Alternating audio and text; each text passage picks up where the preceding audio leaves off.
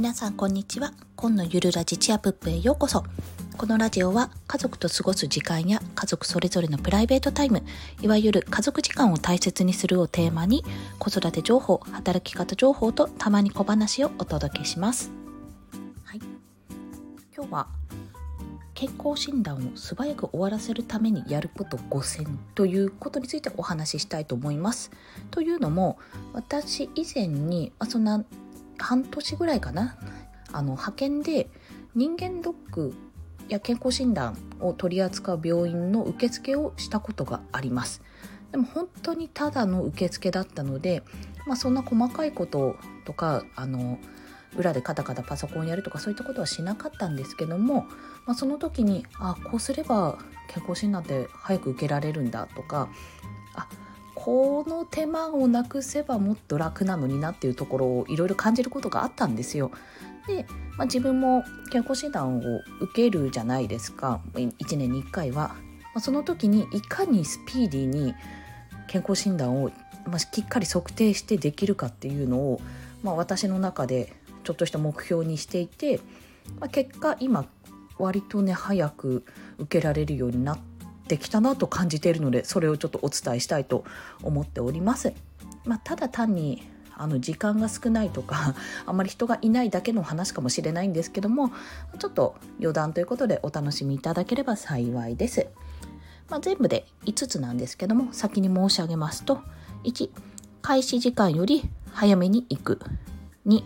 記入漏れがないかチェックを事前にする3脱ぎ着しやすい格好で行く4焦らずに測定する。5太らない。この5つです。1つずつ解説していきますね。で1の開始時間より早めに行くなんですけど基本的にあの予約の時間って決まってるじゃないですか。9時からとか9時半からって、まあ、ああやってスケジュール立ててるんですけども予約人数として出してるんですが基本的に受付順なんですよあれ。なので、まあ、10時からスタートって書いてあったら、まあ、ギリギリ10時に行くのではなくて、まあ、ちょっと早めに行くぐらいがいいかなと受付する時間っていうのを加味して、まあ、大体私は15分前ぐらいについても結構でも混んでいるイメージなんですよね。なので15分から30分ぐらい前に行くといいんじゃないかなって思うんですけどこれあのあんまり拡散するとみんな同じようなことやって結局予約受付の意味がなくなってしまうのでそのニュアンスが微妙なところなんですけどもまあもしね早めに行けるようであれば1時間とか2時間とか先に行っちゃうとそれこそ受付の時間が意味あの意味がなくなってしまう。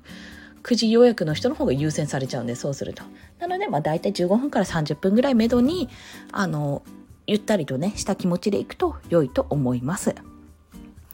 ちなみにですね、9時開始とかが多いと思うんですが、受付時間って30分ぐらいか15分ぐらい前からあるんですよ。で、これは多分地域差にもよると思うんですけど、早い人は早い。10人、12人ぐらい私が勤めてたところは多分待ってたと思うんですよね。9時開始なのに30分ぐらい前に来てた人って。で割とやっぱご年配の方が多いのでその辺はねちょっとね時間のずらし方っていうのを絶妙にやってきた方がいいかなって思います。はい。で2つ目。記入漏れがないかチェック。これはあの検体とか出すものにちゃんと名前会社名とかねあると思うんですけどそれが書いてあるかっていうところとあと特に問診票ですね。問診票はしっかり自分でチェックした方がいいです。で、マークシートの場合が多いと思うんですけど、これ鉛筆なんですよね、基本。あの、それで認識するので、私の時、まあ何年も前なんでもういないと思うんですが、これね、あの、ボールペンで書く人が多かったんですよ。たまにサインペンとか。で、そうすると、あの、受付で全部鉛筆上から塗りつぶすんですよね。それ。あの、塗りつぶしてもらう時もあるし、こっちで、あの、確認をしてね、塗りつぶすって時もありました。これすっごい二度手間。なので、ちゃんと読んでください。何で書いてくださいっていうのが書いてあるので、ちゃんと読んで、それを使って、あの、やってくださいという受付側からのお願いでもあります。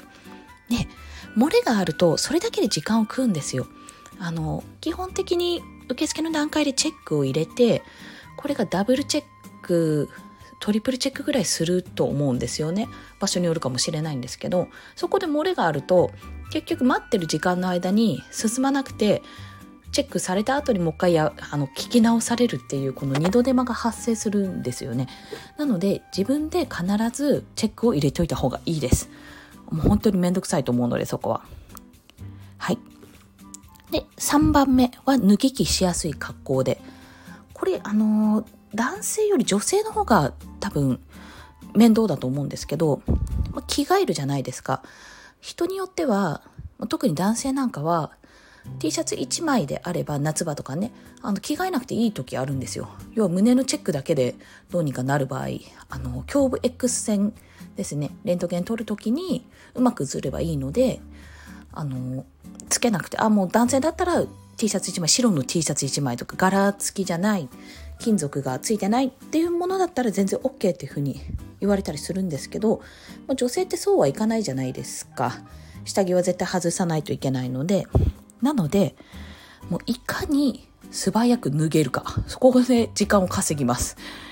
なのあと恥ずかしがらずに脱ぐとかですね、まあ、その辺もいろいろあるとは思うんですけど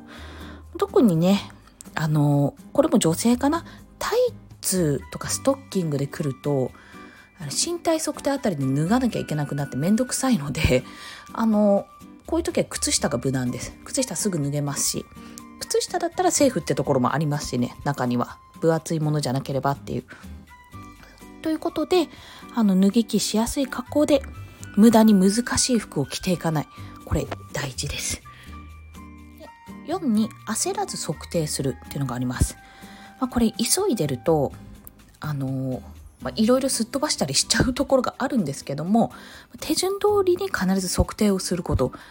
あのお話とかねこう自動音声とかが流れたりすると思うのでその通りにやることもう本当にそれが第一というのはあの測定間違えると再測定になっちゃうからなんですよね。そこでもうまた時間を食ってしまってあ結局あーってなっちゃうことが私はありました。実は。一つ一つやっていくと察して長くはないんですよ。あの検査自体は。なので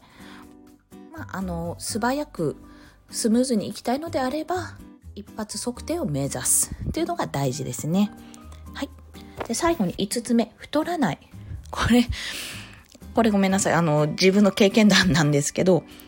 手順通りに測定するじゃないですか。そこまでスムーズにいったら、最後におそらく内心が入ると思うんですよ。まあ、途中のところもあると思うんですけど、ここ、健康なのに最後に内最後の内心で突っ込まれるところっていうのがこの太ってるかどうかっていうところ20歳の時から何キロだっけな？5キロか10キロか太りましたかっていう項目が確か問診票にあってそれチェック入ると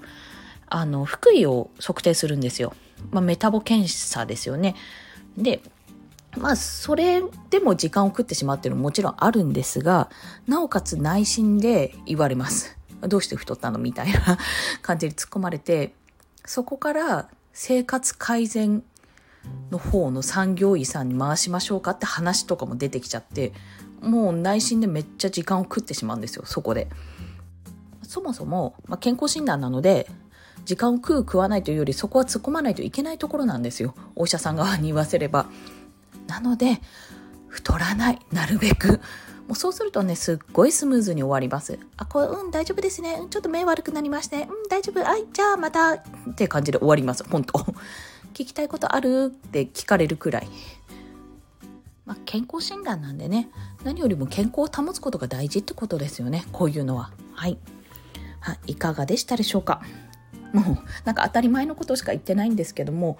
まあ、私はちょっと健康診断自体がそんなにそんなに好きではないというかやっぱり早く終わって早く仕事に戻りたい仕事の途中で行くようなものなので、まあ、あんまり病院に長くいたくないっていうのもありますしそういった結果あの自分で編み出した5つのやり方だったんですけども、まあ、サクサク進みたいなら焦らずちゃんと測定をすることとあとは健康を保つことが第一というところですね結論から言ってしまうと。それ以外はねあの事前準備の段階とかは多分当たり前にやってることだと思うのでもしあってちょっと気になったところがあったらそれもし準備していただけると多分スムーズにいくかと思います。またですねこれ場所によってすっごい誘導がこううまいところうまくこう人を回せるところと下手なところがあったりまあ、予約人数自体そんなに取ってなくてスムーズにいけるっていうところもあったりするので正直場所の良し悪しも関係します。からあのこの方法が全てうまくいくとは限らないということをご了承ください。それでは今日も今のゆるラジチアプップお聴きくださりありがとうございました。コンでした。ではまた。